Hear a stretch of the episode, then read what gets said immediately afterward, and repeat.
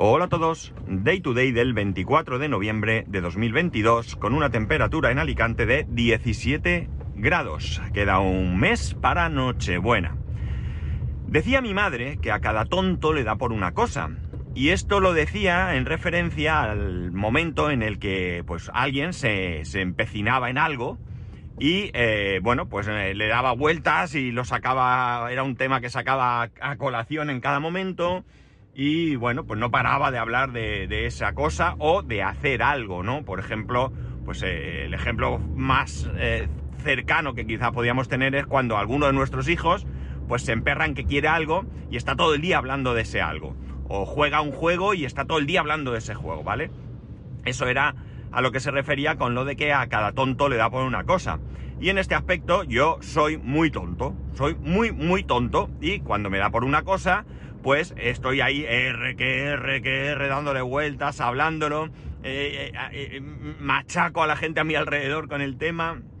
Y bueno, pues eso es lo que pasa en este momento con el tema del coche eléctrico. Hoy no os voy a hablar del coche eléctrico, antes de que, de que paréis el, el, podcast, pero sí que voy a hablaros de algunas cosas que rodean el tema del coche eléctrico y que me van surgiendo.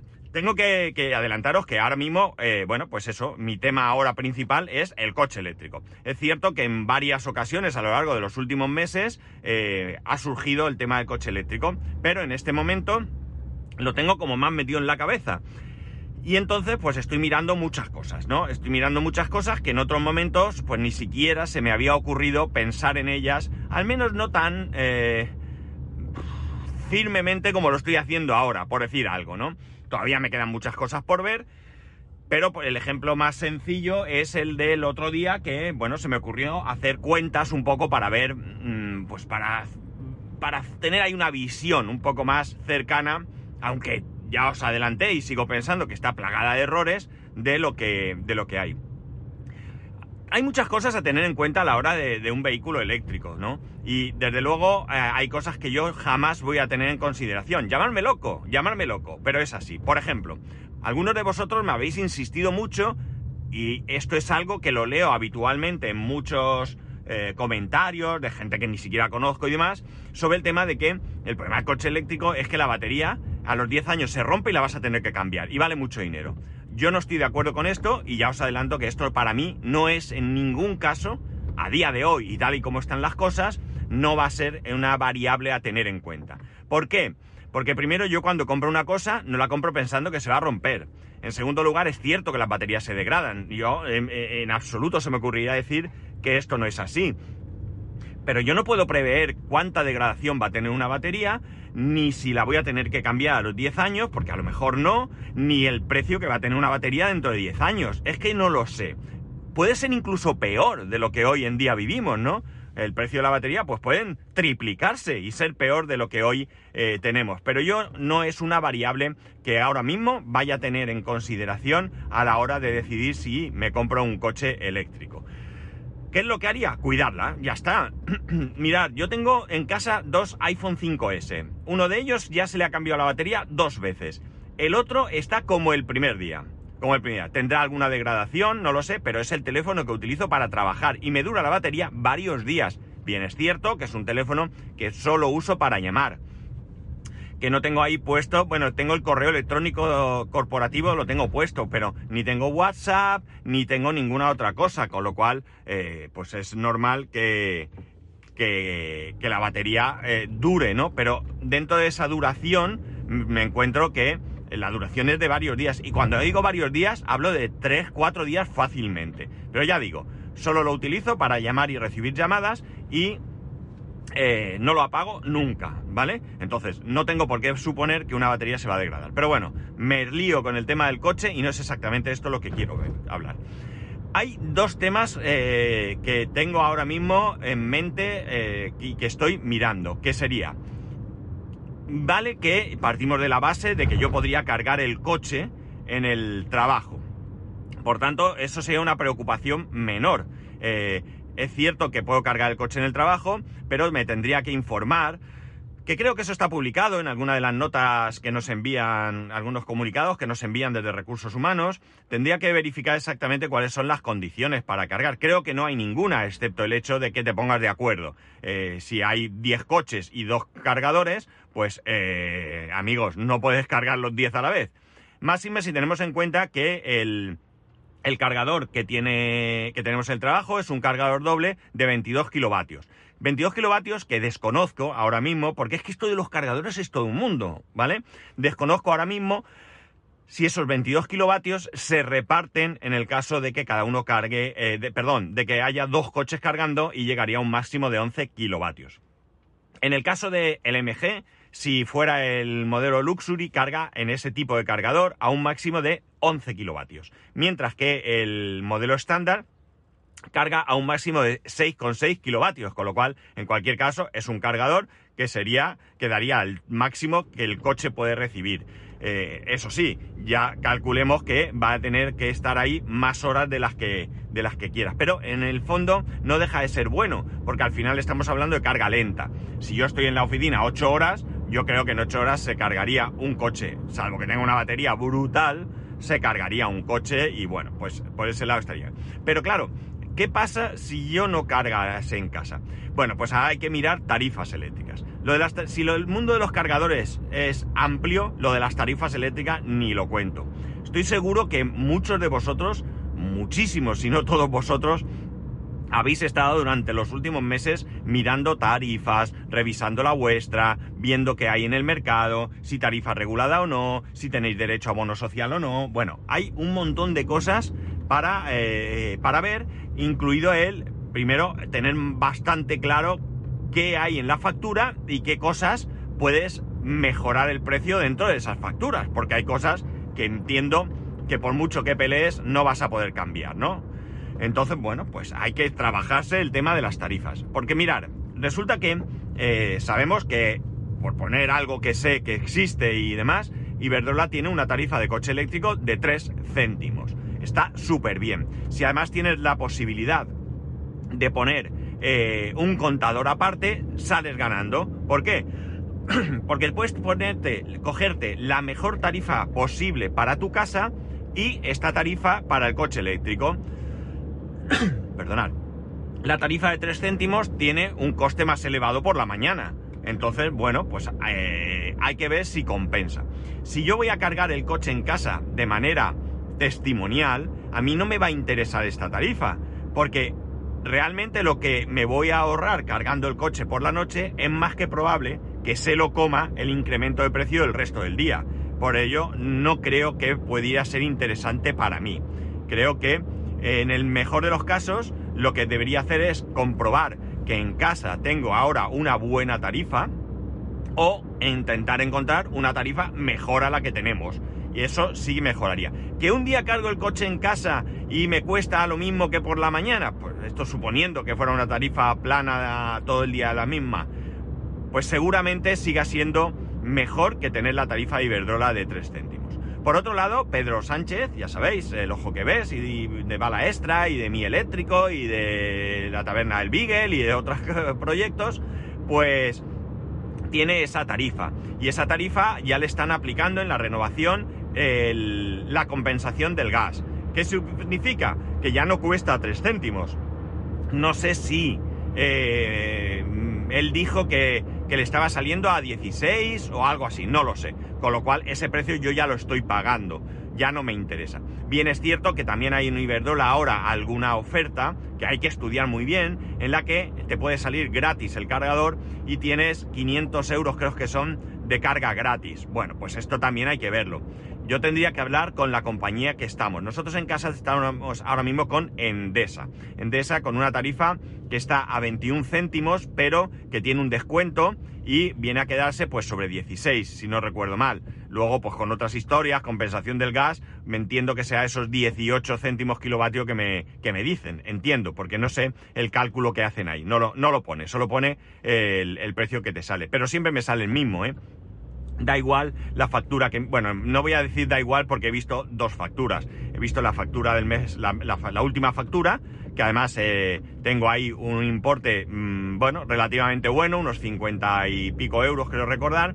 Y luego tengo la tarifa anterior, que ahí suma el aire acondicionado de casa, que es así que sube a 150 euros o algo así. De, ahora mismo tampoco sé si es de un mes, de dos, no lo sé porque todo esto de la electricidad lo gestionó mi mujer en su momento.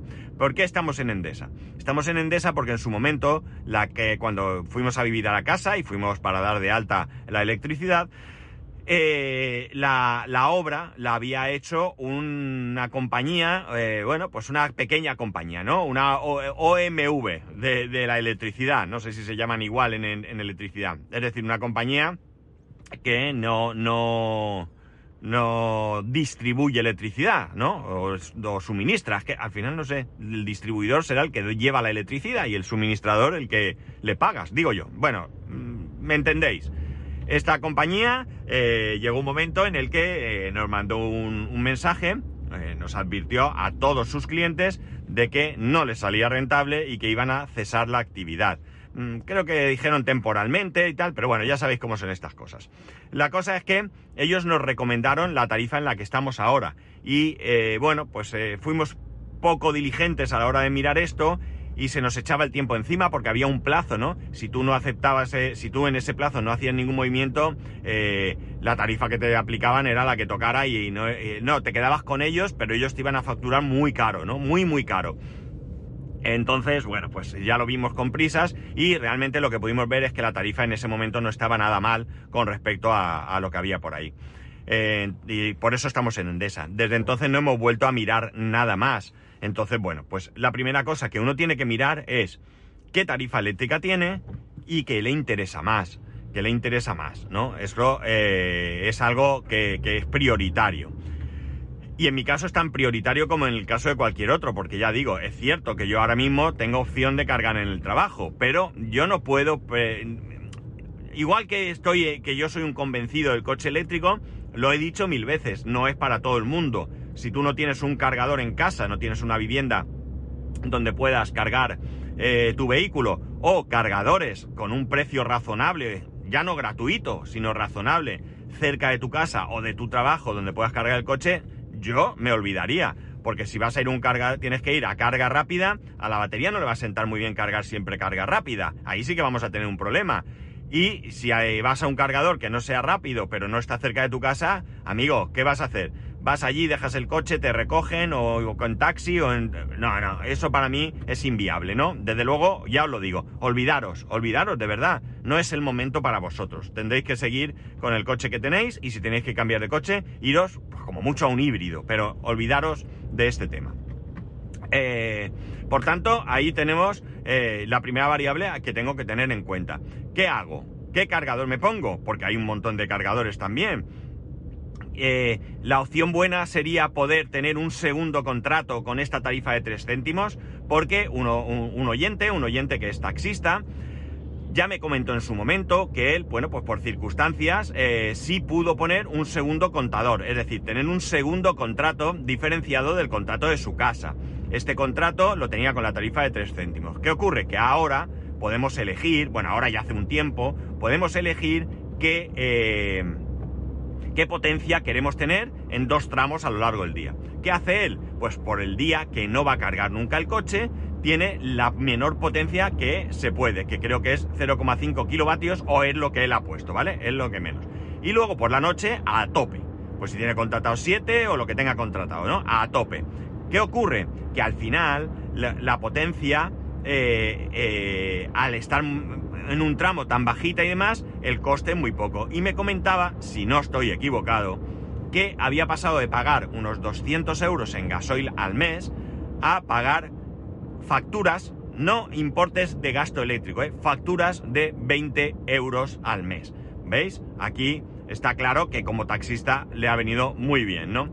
Entonces, esto es otra cosa que habría que estudiar.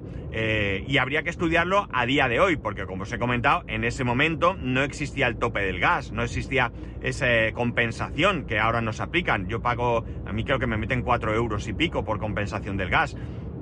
Entonces, bueno, pues hay que ver qué tarifa te puede interesar mucho más. Ya digo, a priori, si yo consigo cargar habitualmente en el trabajo, desde luego eh, eh, lo que tendría que buscar es lo mismo que cualquiera de vosotros, la mejor tarifa de, casa. Y, si algún día tengo que cargar en casa, pues lo asumo y ya está, porque estoy convencido que la diferencia de precio de día y noche no me compensaría, ya digo, sí eh, que no estoy cargando en casa habitualmente. Por tanto, esto es importante. La otra cosa. La otra cosa es que yo estoy convencido de que no necesito un coche con una gran autonomía. Y estoy convencido porque mis circunstancias son las que son. En primer lugar, todos los días, los días que hago muchos kilómetros, ahora quizás, no, yo diría, iba a decir un poco más, pero poco más sería. Parto de la base que estoy entre unos 65, 70, 75 kilómetros tal vez al día, ¿de acuerdo? Al día.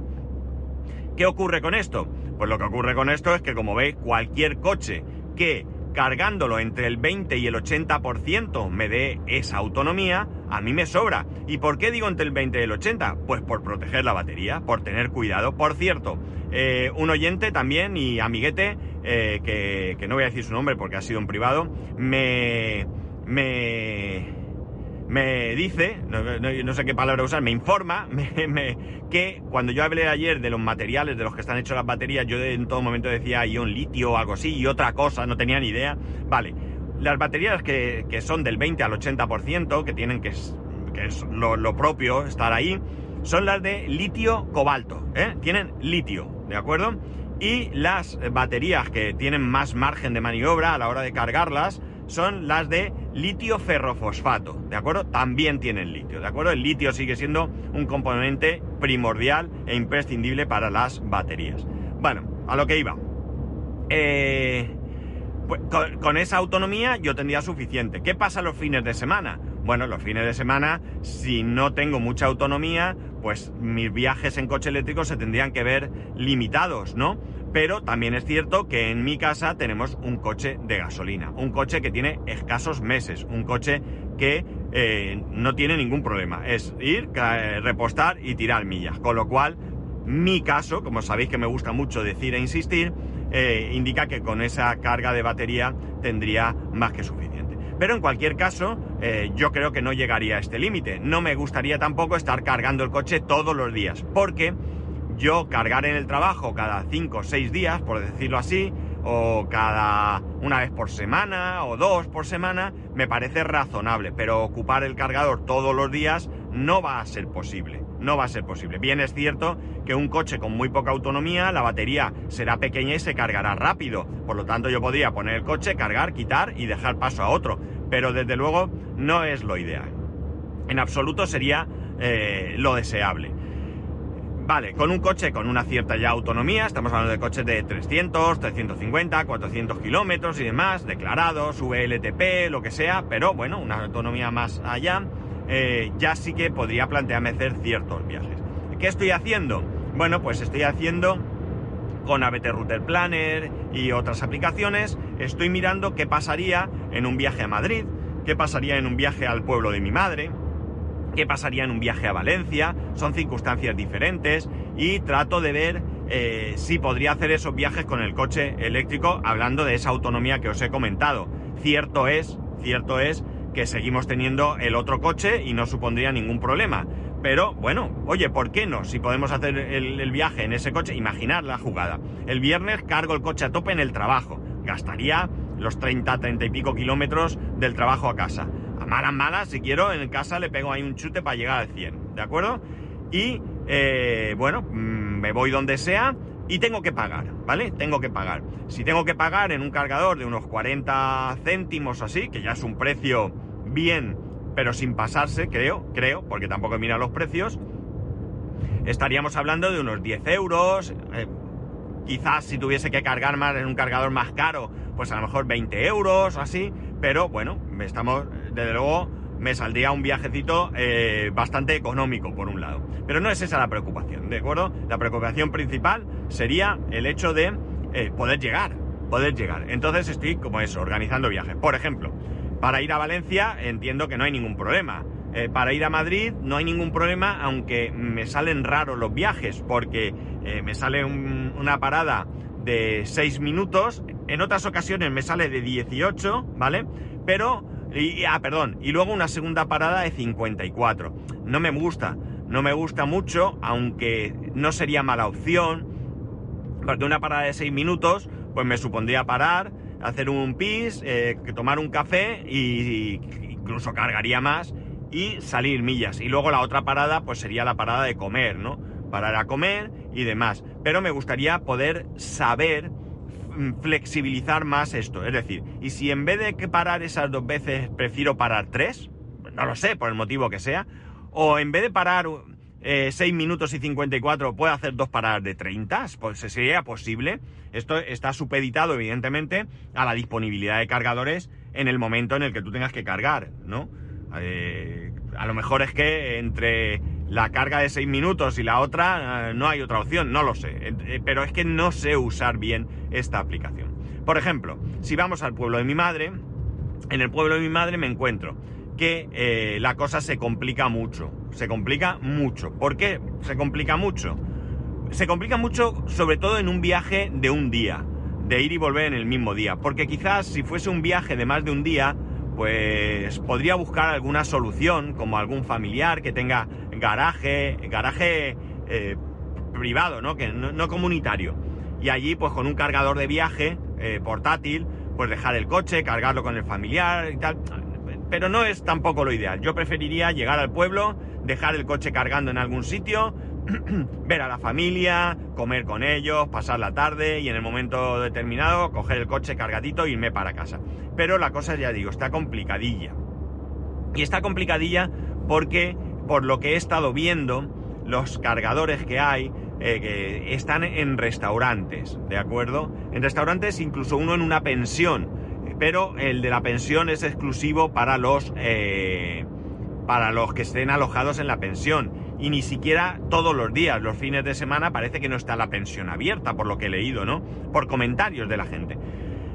Eh, además, los precios no son muy baratos y el problema, el problema es que los cargadores que he estado viendo son de 11 kilovatios, es decir, que vas a necesitar bastantes horas para cargar el coche. Es cierto que estamos hablando de una distancia de vuelta de alrededor de unos 160 kilómetros o así por autovía es decir, no necesitaría cargar la batería a tope en un coche de, eso, de 300 kilómetros o así, pero eh, sí que voy a necesitar varias horas. Evidentemente, si estoy llego allí y está la familia y voy a pasar allí, pues imaginar que llego a las 10 de la mañana o así, pongo el coche a cargar y me voy a las 6 de la tarde, 7 de la tarde, que no lo sé, por, por decir, pues ahí hay bastantes horas para cargar. Pero claro, es que la disponibilidad es bastante escasa y los comentarios de gente que ha ido a cargar eh, no son muy buenos. No funcionaba, no cargaba, cargaba solo a 3 kilovatios, eh, mil cosas. Este pone que tal, pero realmente no está. Sí que es cierto que en Electromaps y eso tú ves los cargadores si están en funcionamiento, pero en algunos casos he visto en Electromaps no estoy seguro, sí, pero hay comentarios de gente de hace un año o más de un año, entonces no me puedo fiar, ¿no? Es un poco complicado ir al pueblo de mi madre. Si quiero hacerlo como me dice ABT Router Planner, me desvía, me desvía por un, por un sitio, por otro, por otro camino, un poco más complejo. Bueno, no es más complejo. Pero sí que es cierto que me hace una parada en, mitad de camino, por decirlo de alguna manera, de 34 minutos. Y entonces, no sé, no lo veo. Por tanto, el pueblo de mi madre no sea quizás un buen sitio para ir con el coche eléctrico hoy en día, ¿no? Claro, es un pueblo, sí que es cierto que es un pueblo pesquero, agrícola, pero también turístico, pero mm, me da la sensación que allí todavía no está esto muy, muy, muy al día, ¿no? Vuelvo a lo mismo. El, coche eléctrico sigue teniendo sus inconvenientes y sigue. ¡Hala! Sigue teniendo sus inconvenientes y. Y bueno, pues como lo he dicho, no es para todo el mundo, pero. Mm, bueno, eh, hay que valorar las cosas. ¿Qué puede pasar? Pues oye, puede pasar que si yo tuviera coche eléctrico me vaya a Valencia, me vaya a Madrid y si voy al pueblo de mi madre, pues cojo el otro coche y no pasa nada, ya está, eh, arreglado, ¿no? por eso digo que eh, no, no, se puede generalizar, ¿no? Yo no puedo hablar de las circunstancias de cada uno, de cómo son, de cómo movéis. Eh, mi hermano en el trabajo tiene una furgoneta eléctrica. Eh, la furgoneta eléctrica creo que hace ciento y pico kilómetros. Están encantadísimos con ella. Están encantadísimos. ¿Hubieran cogido una de mayor capacidad? Sí. Pero, bueno, no entendieron bien el tema de las ayudas y todo esto, porque el ayuntamiento de Alicante también subvenciona y demás.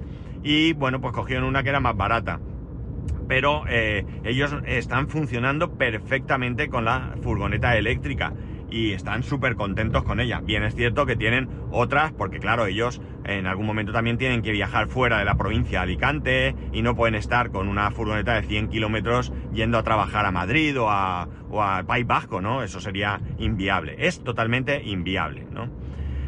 Entonces, bueno, pues eso, hay muchas hay, no muchas no, pero hay consideraciones a tener en cuenta cuando uno piensa en un vehículo eléctrico. Consideraciones que en absoluto, en absoluto, hay que tener en cuenta a la hora de comprar un coche de combustión. Es evidente.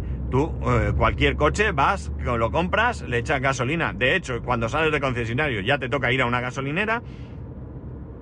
5 o 10 minutos si hay cola, eh, llenas el depósito a tope y a tirar millas. Y te olvidas de puntos de recarga, te olvidas, nadie hoy en día, yo creo que absolutamente nadie, en un país como el nuestro, como España, se plantea cuando va a hacer un viaje dónde va a parar a repostar, salvo que seáis metódicos y os guste programar todo, pero si no, no creo que nadie se preocupe. Yo voy a Madrid y yo no pienso en qué gasolina voy a pagar.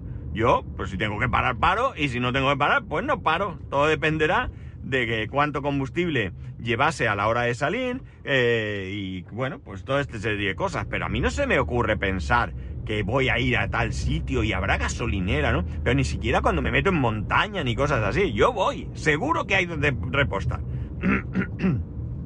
Con un coche eléctrico esto no es posible. Con un coche eléctrico es evidente que hay que ver eh, hay que ver dónde, dónde recargar, cuántos kilómetros, cuánto vas a tardar y ya está. Pero bueno, si estás dispuesto a asumir eh, de, todas, todas las estos inconvenientes, porque, oye, en mi caso, con el, simple hecho de que es que me gusta el coche eléctrico y tengo ganas de tener un coche eléctrico, pues, eh, bueno, no es una mala opción, es una opción eh, que yo creo que, que es válida. Pero bueno, ya digo, las circunstancias son cada una.